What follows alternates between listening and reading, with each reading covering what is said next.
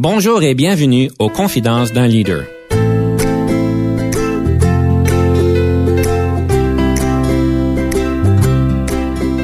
Ici Denis Lévesque, coach de cadre. Nous avons donc l'honneur et le privilège de recevoir en studio des leaders qui ont marqué leur communauté afin d'apprendre de leur expérience et de s'inspirer de leur sagesse.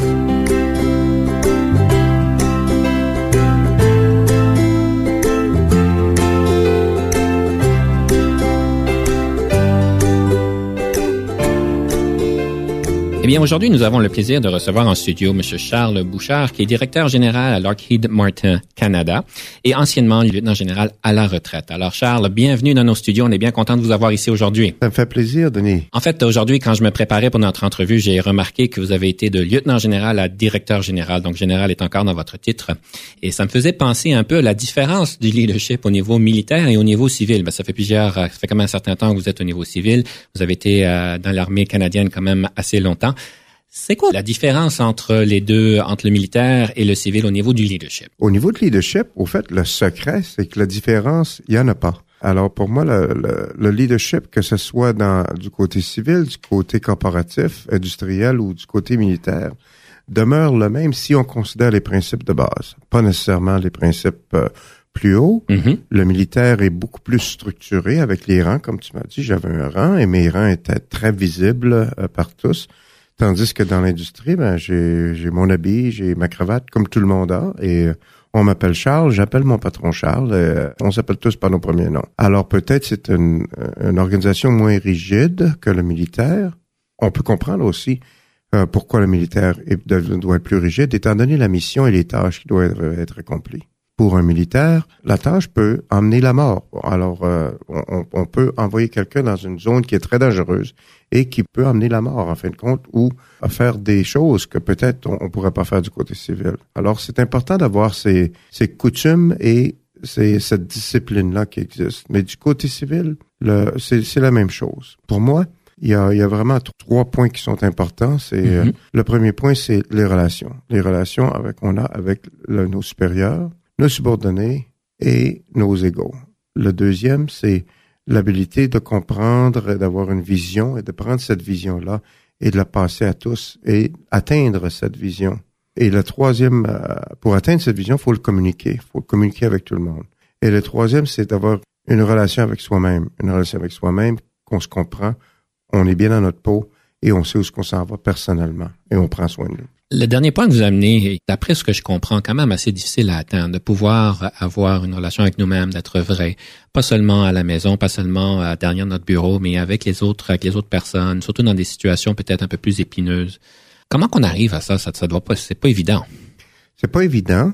Euh, et ça vient avec l'expérience. Plus le plus haut on monte, plus euh, le plus on continue. Mais comment est-ce que ça vient? Ben premièrement, c'est pas tout le monde qui peut atteindre certains niveaux. Deuxièmement, c'est ça vient avec beaucoup de réflexion, beaucoup de mhm. réflexion sur soi-même. C'est quoi les responsabilités que j'ai? Qu'est-ce que je vais faire avec? Parce qu'avec les responsabilités vient une certaine autorité et un pouvoir. Alors, qu'est-ce que je fais avec ce pouvoir-là? Est-ce que parce qu'il faut pas l'abuser, faut faut viser vraiment parce que le leadership c'est pas un abus de pouvoir. On, on peut pas dire que Hitler était un leader, il, il était un dictateur qui abusait le pouvoir. Mhm. Tandis qu'on peut regarder un autre qui était vraiment un chef, un leader, et qui a bien utilisé, mais la plupart des lectures que j'ai faites sur le leadership, soit des lectures plus intellectuelles d'un côté académique ou des lectures du côté plus historique, les événements que certains ont vécus, euh, il y a eu beaucoup d'introspection, de, de, de, regard vers l'intérieur et de dire comment est-ce que je vais m'y prendre pour faire ces choses-là. Et ça, j'ai vécu ça ou je le vis, je le vis encore aujourd'hui dans mon dans mon poste présent, mais je l'ai vécu aussi dans tous les postes dans lesquels je m'apprêtais à prendre de nouvelles responsabilités. C'est certainement tout un cheminement qu'on est appelé à faire. Et vous parlez de pouvoir. Euh, je sais que souvent dans, mes euh, dans mes relations avec mes clients en coaching, ça arrive souvent aux questions du pouvoir. Est-ce que euh, le plus qu'on monte, le plus qu'on a de pouvoir, mais ça devient un peu un défi d'être à l'aise avec le pouvoir. Certaines personnes n'aiment pas le pouvoir, l'évitent. D'autres personnes en abusent. Euh, si vous avez une suggestion par rapport au pouvoir et de pouvoir en être à l'aise et de pouvoir l'utiliser avec mesure et selon les circonstances, quel serait votre meilleur conseil par rapport à être euh, au pouvoir? C'est vraiment un bon point que tu apportes parce que faut vraiment le pouvoir est un outil qui peut vraiment te donner la solution vers le problème et emmener, emmener l'équipe vers là. Mais ça peut être aussi, euh, le pouvoir peut être aussi emmener la défaite ou emmener l'échec euh, après tout. Et le pouvoir existe de plusieurs façons. Ça peut être un pouvoir plus le côté militaire, plus strict, un pouvoir qui dit que l'officier général ou le commandant de l'organisation donne un ordre et cet ordre-là est suivi. Et comme on a dit, dans une zone de comme j'ai dit auparavant, dans une zone de combat, cet ordre peut amener des conditions ou des, euh, des résultats assez drastiques pour l'individu et pour le groupe. Alors ça, c'est un type de pouvoir qu'on a. On a ce pouvoir-là, c'est un pouvoir pas tout à fait absolu, parce que personne n'a un pouvoir absolu. Mais de l'autre côté, le pouvoir, et c'est vraiment le pouvoir qu'on devrait prendre en tête, parce que c'est vraiment la, définition du leadership, pour moi, dans ma tête, c'est ça. C'est le, pouvoir ne vient pas de la position que tu as, mais plutôt de l'habilité de convaincre les autres. Alors, le pouvoir vient avec l'habilité d'influencer les autres à atteindre leurs objectifs, atteindre ton propre objectif, mais les convaincre que c'est vraiment la bonne chose à faire et de là leur donner la vision, les outils et l'espace dans lequel ils peuvent opérer pour le faire. Alors pour moi, le pouvoir, c'est justement c'est un pouvoir d'influence, un pouvoir de convaincre des autres de le faire. Et c'est du leadership pas transactionnel, mais plutôt transformationnel. Vous parlez donc de pouvoir par rapport à l'influence. Et je sais qu'il y a tout un mouvement dans les discussions de leadership et du développement du leadership de l'importance de cette influence-là. Je me demande si on va pas un peu trop loin avec le bateau. Est-ce qu'on parle toujours d'influence et qu'on essaie toujours de, changer les idées des autres, de les embarquer dans une vision, mais qu'on oublie des fois qu'il y a quand même certains pouvoirs intrinsèques à la position, des pouvoirs nécessaires. Est-ce qu'on va trop loin vers un côté? Ben, je pense que dans toutes les autres choses dans la vie, la balance est importante. Euh, mm-hmm. et, c'est bien sûr que si on, fait ce pouvoir d'influencer et jusqu'à sa limite, euh, dans n'importe quel groupe, les chances de l'habilité d'un chef d'influencer 100% de son groupe, c'est presque impossible. Euh, alors, faut s'attendre qu'il va y avoir des individus qui vont, ils vont vous suivre, peu importe ce que vous allez, vont vous suivre parce qu'ils vous connaissent. Euh, un certain groupe ne vous suivront jamais, peu importe ce que vous allez faire, parce qu'ils ont déjà des idées prédéterminées. Et pour eux, ils vont avoir leur façon ou rien. Et entre les deux, c'est l'habilité, c'est ce groupe-là qu'on veut convaincre. Mais après tout, une fois qu'on a, que le groupe a été convaincu, il demeure que euh, il y a un travail à faire, il y a des buts, euh, des objectifs à atteindre. Alors, une fois que chacun a eu une chance de donner euh, le input, si on veut, mm-hmm. donner le point à faire, faut qu'on reconnaisse qu'à la fin qu'il y a une personne ou un groupe peut-être qui va prendre les décisions, il faut suivre ces décisions-là. Alors, les discussions que j'ai souvent, et j'ai eu des, ces discussions-là au travers de ma dernière carrière, et celle-ci que j'ai aujourd'hui, c'est euh, j'ai une direction, j'ai une vision, je veux écouter qu'est-ce que vous avez à me dire, qu'est-ce que vous allez me proposer. Mais afin, le patron ou la personne en charge va prendre la décision finale et je m'attends qu'une fois que la décision est prise, étant donné qu'on a dit ce qu'on avait à dire, maintenant c'est le temps d'y aller et on y va. Ça ne veut pas dire que je vais accepter tous les points nécessairement, mm-hmm. mais je vais les prendre en considération. C'est bien important ça. C'est alors le côté le chef, toi aussi, il vient un temps que le chef doit prendre une décision et s'attendre à la loyauté de, des subordonnés pour suivre ça. Du côté du subordonné, on, parle de, on dit leadership souvent. Ah, leadership est important, mais l'autre côté de la médaille du leadership, c'est le service et le followership. Faut suivre aussi. Mm-hmm. Il faut bien suivre aussi parce que euh, on est tous à un certain niveau un suiveur et on est tous à l'autre niveau un chef. Et pour que ça fonctionne, faut pour être un bon leader, il faut être un bon follower aussi, et c'est bien important. Alors, c'est la balance. Un type m'avait bien rappelé euh, il y a plusieurs années, le but c'est de trouver, c'est de découvrir qu'est-ce qui fait cliquer à l'intérieur les gens vers toi. Mm-hmm. et, vraiment, qu'est-ce qui fait cliquer à l'intérieur? Pour moi, c'est que tout le monde ait le sentiment qu'ils font partie du groupe. Ça ne veut pas dire qu'ils sont le chef du groupe, mais que chacun a un, rôle à jouer et que leur rôle est bien expliqué et qu'ils ont une chance de te donner certains avis, certaines opinions, et de là, une fois qu'ils ont eu une chance de s'exprimer, le leader va prendre la décision. Peu importe que ce soit oui ou non, ou si ça suive un peu les, les, points, au moins ça a été considéré. Alors, on a donné à la personne euh, l'habilité de s'exprimer et d'être écouté. Et c'est important, ça aussi.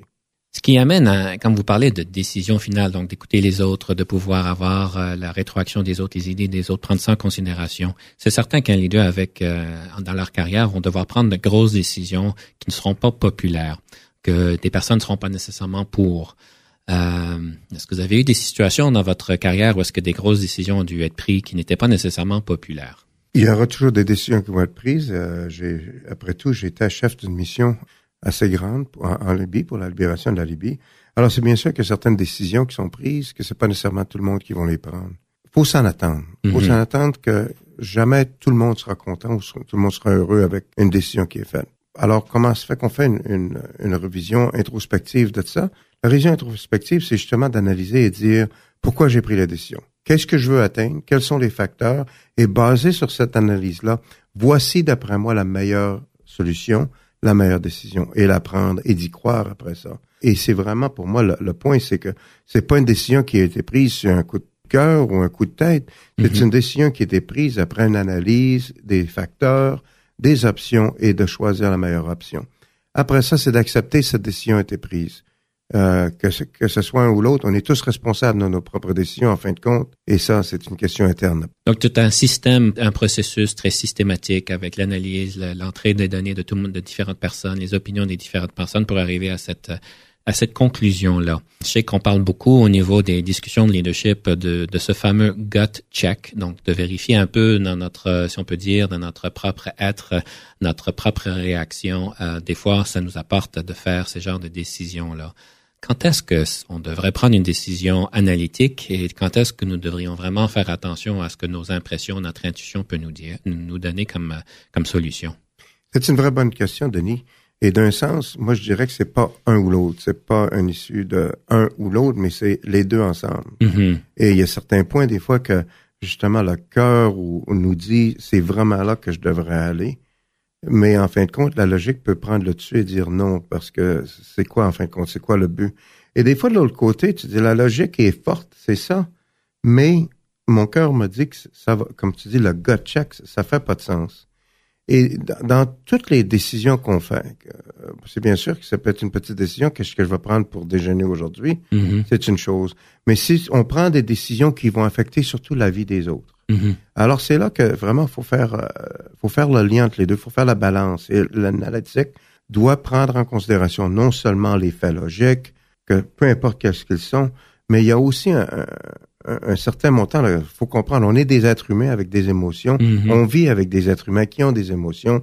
Il faut comprendre ça parce que c'est non seulement prendre la décision, comme j'aime dire des fois, c'est une décision, c'est pas seulement la, la tirer de l'autre bord de la clôture puis dire bon ben ma décision est prise, moi c'est fait. C'est non seulement ça, c'est de prendre la décision, ça et non seulement ça, une fois que la décision est prise, c'est regarder l'impact sur les autres et faire l'analyse totale complètement parce qu'on peut prendre une décision quelque temps qui était bonne en ce moment, mais que deux minutes, deux heures, deux jours ou deux ans plus tard, faut revenir sur cette décision-là si de nouveaux facteurs sont emportés ou des nouveaux mhm. points à considérer. Alors pour moi, c'est pas un point final, mais c'est une journée, c'est un, euh, c'est un, un voyage qui nous amène à une destination. Eh bien, c'est toute une élaboration sur la prise de décision. C'est pas facile en tant que cadre supérieur de prendre des décisions. Sur ce, je vous laisse euh, pour deux minutes et on revient en studio.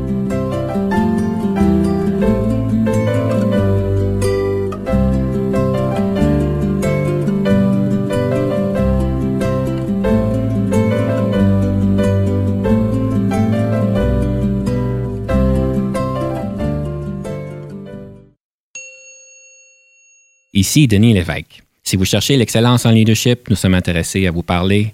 Venez nous visiter à solutionoptigestion.ca.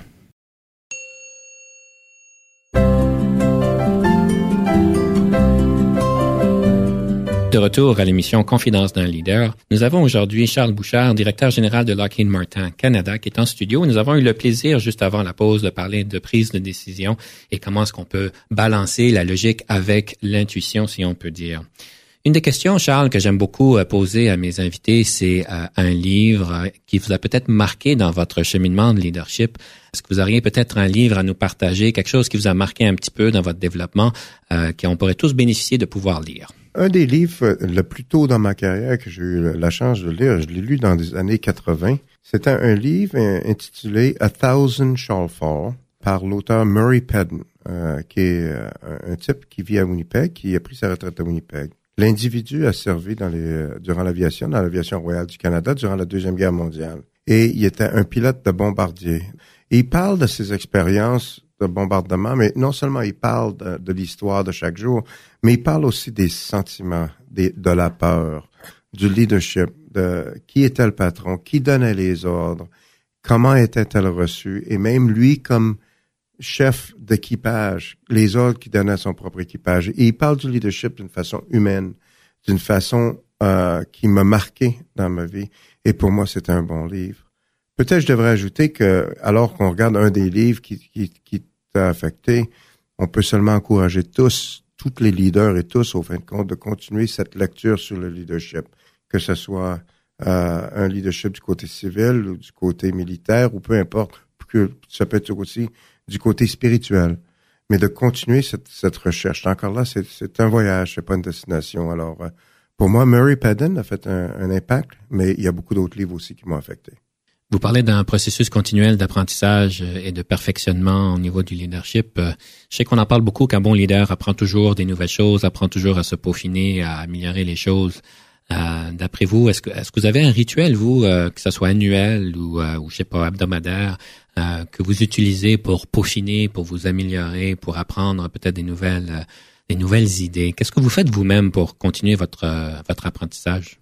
Mon apprentissage continue au travers de la lecture. Mon apprentissage continue au travers des discussions, des conversations. Mon, mon apprentissage continue au travers de mes observations. J'aime dire que j'ai appris beaucoup sur le leadership de mes enfants. Ils me l'ont montré. Certaines attitudes, les approches qu'ils ont pris avec leurs amis à l'école, avec les, expériences qu'ils ont vécues. L'approche avec mon épouse, l'approche avec ma famille, l'approche avec mon équipe au travail.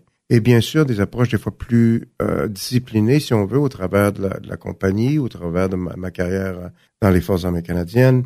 Il y avait des cours aussi. Alors, c'est un mélange de lecture, d'observation, de discussion et d'apprentissage c'est de jamais dire qu'on est rendu, mais plutôt de dire que quelle est la prochaine étape, peu importe que cette étape soit être.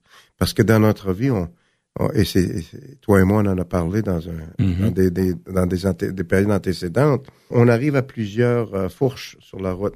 Et ces fourches-là peuvent nous causer de, de, changer notre approche, de changer peu importe où ce qu'on s'en va. C'est ça qui peut changer aussi le type ou l'approche au leadership même. Alors, l'apprentissage est quelque chose qui, qui n'arrête pas, qui va continuer toute une vie, d'après moi. Donc, ça arrive pas à un moment donné qu'on est saturé, qu'on connaît tout et que on n'a rien à apprendre, il n'y a vraiment rien qui vaut la peine d'investir pour apprendre quelque chose? J'aimerais ça se rendre à ce point-là, mais euh, je peux te dire de ma propre expérience que j'ai encore un long chemin à faire avant de m'y rendre, alors je m'en fais pas trop trop. Vous êtes certainement très humble. Ça me fait poser la question, on parle de développement de leadership et on parle de leadership, évidemment. Est-ce que le leadership, c'est vraiment pour tout le monde? Pour moi, oui, mais ça dépend à quel niveau et dans quel forum ou dans quel, dans quel point. Beaucoup disent le leadership, et, ils font le lien, le leadership à la carrière militaire, le leadership à la carrière euh, professionnelle au travail. Mais c'est pas fait pour tout le monde. Pas tout le monde devient le chef. Pas tout le monde sera choisi. Pas tout le monde veut l'être. Mm-hmm. euh, mon frère m'a appris souvent. Euh, lui, son approche était je ne suis pas roi, je suis valet. Mais pour lui, il était heureux dans ça. Mais j'ai de ça, dans son travail, il était heureux où ce qu'il était, dans sa vie privée plutôt, j'ai vu beaucoup de leadership. Lui, pour lui, son leadership, il a exercé au niveau de l'apprentissage de ses enfants, d'appuyer les communautés. Même aujourd'hui, alors qu'il est à la retraite, il, il prend des, des, des, décisions et il se mêle beaucoup au niveau de leadership dans la communauté, aider la communauté. Alors, le leadership, est-ce que c'est pour tout le monde? Absolument, pour tout le monde. Mais dans quel sens on doit vraiment le comprendre? Pas tout le monde veut le faire aux côtés euh, des responsabilités qui viennent avec le leadership dans le milieu du travail. Mais ces mêmes individus qui ne veulent peut-être pas peuvent trouver une grande satisfaction dans le leadership, soit le club des le club Lyon, le club Rotary, ou ça peut être la ligue de quilles, peu importe, les scouts, peu importe. Je recommande à tous de trouver les choses qui sont importantes dans leur vie et de devenir un leader dans ces aspects-là parce que la communauté doit être fondée sur des chefs et on doit besoin d'avoir des chefs partout dans notre communauté, que ce soit au travail, ou dans nos, dans nos hobbies, dans les fins de semaine ou dans notre propre famille. Évidemment, c'est une question un peu difficile et j'apprécie votre réponse. Ce qui me fait poser la question, pour vous, c'est quoi la définition d'un leader? Un leader, c'est quoi le leadership? je vais donner peut-être un petit exemple. c'est l'histoire de la jungle. Mhm. Alors, on, on- dans, dans- parce qu'on fait beaucoup de, de questions des fois, quel est le leader, quel est le, le gérant, le manager et tout ça? Imagine qu'on est dans la jungle et on fait un sentier qui va nous emmener dans une autre direction. On va Mhm. dire d'un poste à un autre poste dans la jungle. Et c'est bien sûr, il y a les travailleurs. Il y a les travailleurs qui ont les, les haches, qui coupent les arbres, et d'autres qui préparent le, le repas. Et d'autres, il y en a, il y en a d'autres qui sont, euh, qui prennent soin, les, donnent les premiers soins à ceux qui se blessent et tout et tout. Mais même au travers de chacun de ces groupes-là, il peut avoir un chef qui aide, qui encourage les autres, qui encourage les autres à travailler un petit peu plus fort, euh, à faire du bon travail. Il y a un autre niveau, après ça, c'est le, le, type d'individu qui est en arrière et qui s'assure que les haches sont aiguisées en bon temps, que les repas sont servis en bon temps, qu'il y a assez d'approvisionnement pour continuer le chemin. Moi, j'appellerais ça le manager, le gestionnaire. Mais on dit, où est le chef au travers de tout ça? Le grand chef au travers de tout ça, il est pas nécessairement. Il vient faire des tours des fois et il voit les travailleurs. Il voit les gestionnaires. Mais le chef passe beaucoup plus de son temps dans le haut des arbres, en train de regarder la direction où ce qui s'en va et de là redescendre de l'arbre et dire à tout le monde où est-ce qu'ils s'en vont, quels sont les défis alors qu'ils vont se rendre? Peut-être ils vont avoir une montagne, peut-être dans, dans la même analogie que je donne. Alors, c'est quoi le chef? Le chef, c'est celui qui donne une vision. Une vision, il, est capable de voir où ce qui s'en va, que ce soit une, vision personnelle ou organisationnelle. Où est-ce qu'ils s'en vont dans cette vision? Et d'aider les autres, soit les convaincre ou le- leur donner des directions, mais aussi leur faire comprendre. Comme ça, le type qui est au sol ne dit pas seulement, moi je coupe les arbres, c'est mon travail, mais je coupe les arbres, pourquoi? Je fais partie d'une équipe qui va nous rendre au prochain poste. Pourquoi? Alors, c'est ça l'habilité du leader. Eh bien, j'apprécie beaucoup l'analogie. J'ai jamais eu d'analogie du leadership avec euh, la jungle, alors je vais rajouter ça dans mon gabarit. Alors, c'est certainement très bon. Donc, au niveau de la jungle, le leadership. Et en fait, vous avez répondu à ma prochaine question, qui était la différence entre le leadership et le gestionnaire.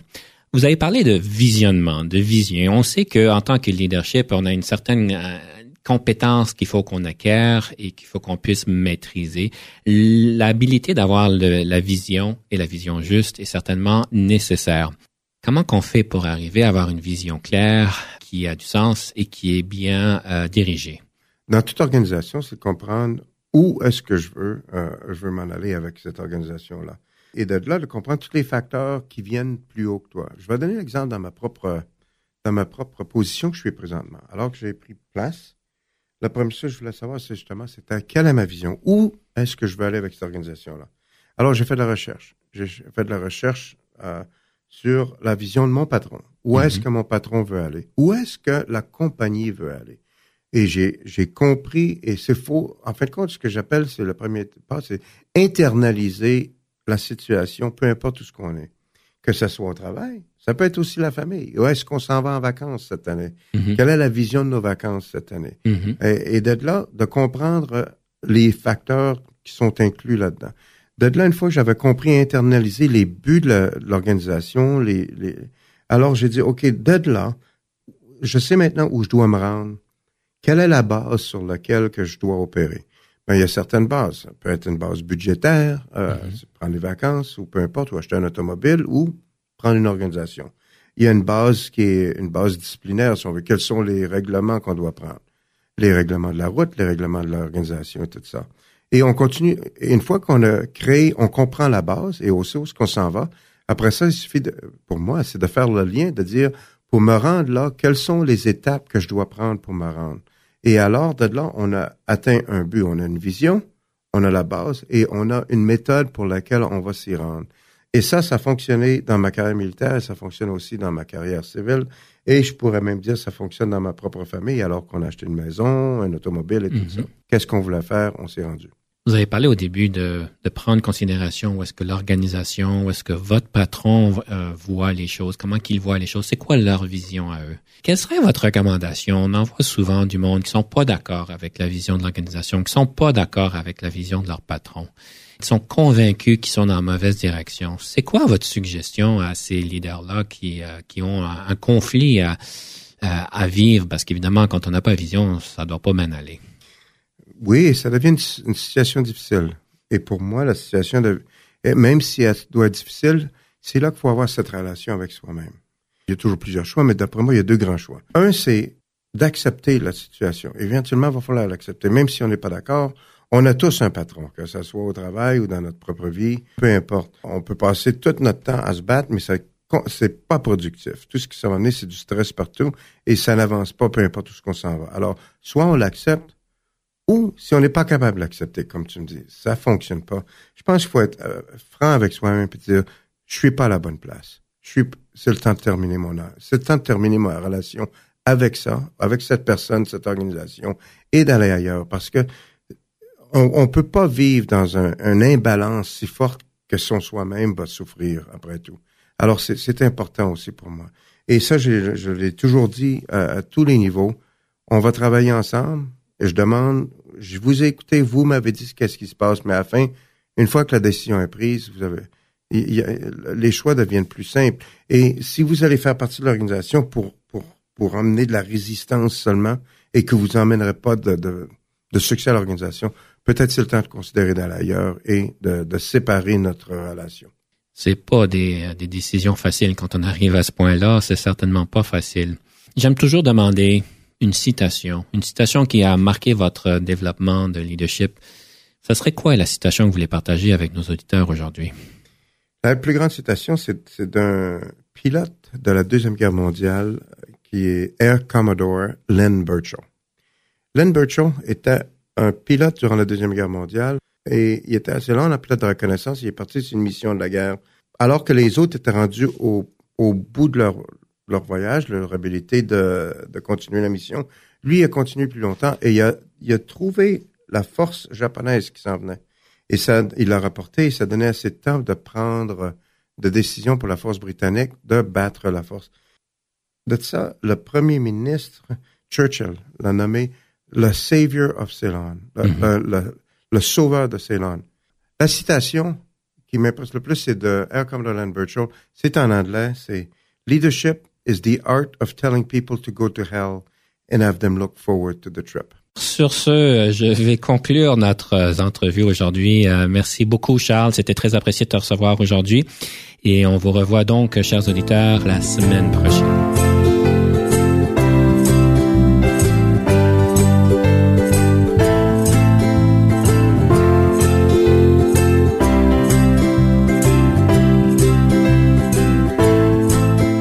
Conception, animation, entrevue et recherche, Denis Lévesque. Montage et réalisation, Jean-Paul Moreau. Confidence d'un leader est une production et une présentation d'Unique FM 94,5.